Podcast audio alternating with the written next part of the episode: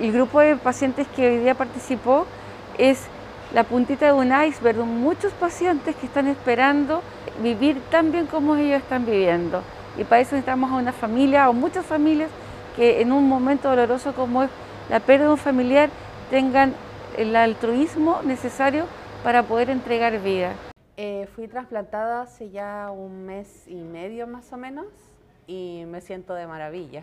Eh, fue un cambio de vida totalmente distinto a lo que estaba acostumbrada antes, que no podía ni siquiera hablar y no cansarme, no podía hacer las dos cosas, tenía que parar y volver a, hablar.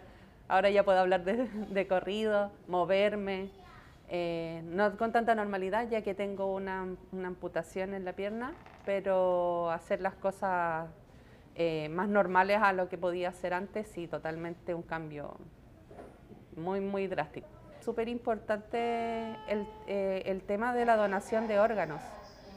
Creo que es un tema tabú y es un tema que también hay mucha desinformación y mm, creo que es importante hablarlo con la familia, hablar con la familia cuáles son mis deseos, si es que llegara a pasar algo y no verlo como, como algo malo, ah, estoy pensando en la muerte, sino que poder dejar tus deseos eh, expresarlo con la familia, decir, sabes que a mí me gustaría ser donante. Y eso es lo que les puedo decir a los demás también, que, que den una oportunidad de vida, porque esto es una segunda oportunidad de vida para el que está mal. Y mm, dar una segunda oportunidad de vida es darle una segunda oportunidad a toda la familia también. Pero yo empecé a enfermarme en, en mi trabajo. Igual tenía que moverme y me empezaba a sentir ahogado. Pensé que era asma. Y fui a ver un médico y ahí me dijo, tú tienes el corazón muy grande. Y ahí empecé a ver cardiólogo y el cardiólogo me vio mal un día con, el cuerpo hinchado y me hospitalizó en el hospital, en Iquique. Claro, uno conoce lo que es el trasplante y para qué sirve, pero no, no se interioriza más de eso. Y nunca pensé que me iban a trasplantar. O sea, eso uno no se lo imagina para nada. En una semana de haberme avisado que era primero, llegó mi corazón inmediatamente. Entonces fue una alegría muy grande, una felicidad. Yo le diría que muchas gracias por haber hecho eso, ese gesto tan maravilloso, de haber respetado y de haber donado, porque me dio vida. Mi perspectiva era vivir el día a día y verme más allá, yo no me podía presupuestar más. Pero ahora tengo la posibilidad, gracias a Dios, de que soy bendecido y tengo la posibilidad de, poder mirar más allá al futuro, tener una perspectiva de vida mayor. Y en eso llaman por teléfono. Y en el día mi papá empezó a, siempre llamaba a los SPAP y lo cortaba. Y dice, oye, a las dos y media me están llamando con SPAP. Y él se queda con la duda y dice, voy a contestar.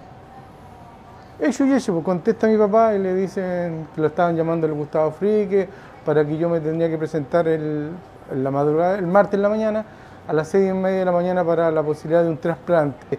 En realidad uno está casi que está así como colgando en el abismo y la, posibilidad de tener un, riñón o un otro órgano de, otra persona que lo done con cariño, con amor y hasta con dolor, porque están viendo que otra persona fallece para darme vida a mí y es que hay que incentivar la posibilidad de que otras personas como yo, como otras personas que han salido trasplantadas, tengan la posibilidad de, vivir. Si es vivir, es otra vez.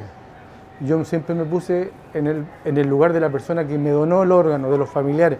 A lo mejor están tristes, a lo mejor están, tienen otra... Pero yo, yo soy parte de, en ese momento soy parte de su familia, aunque ellos no me conozcan, yo tampoco, pero le doy gracias a Dios que tengo aparte de mi familia, tengo otra familia porque en realidad todavía ellos deben estar el recuerdo.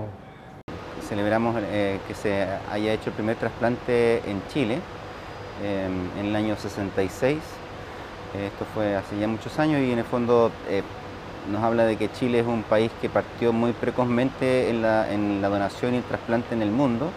Sin embargo, nos hemos eh, quedado todavía con una baja tasa de donación y eso significa que tenemos una menor proporción de, donantes, eh, lo cual no nos permite llegar a todas las personas que lo necesitan.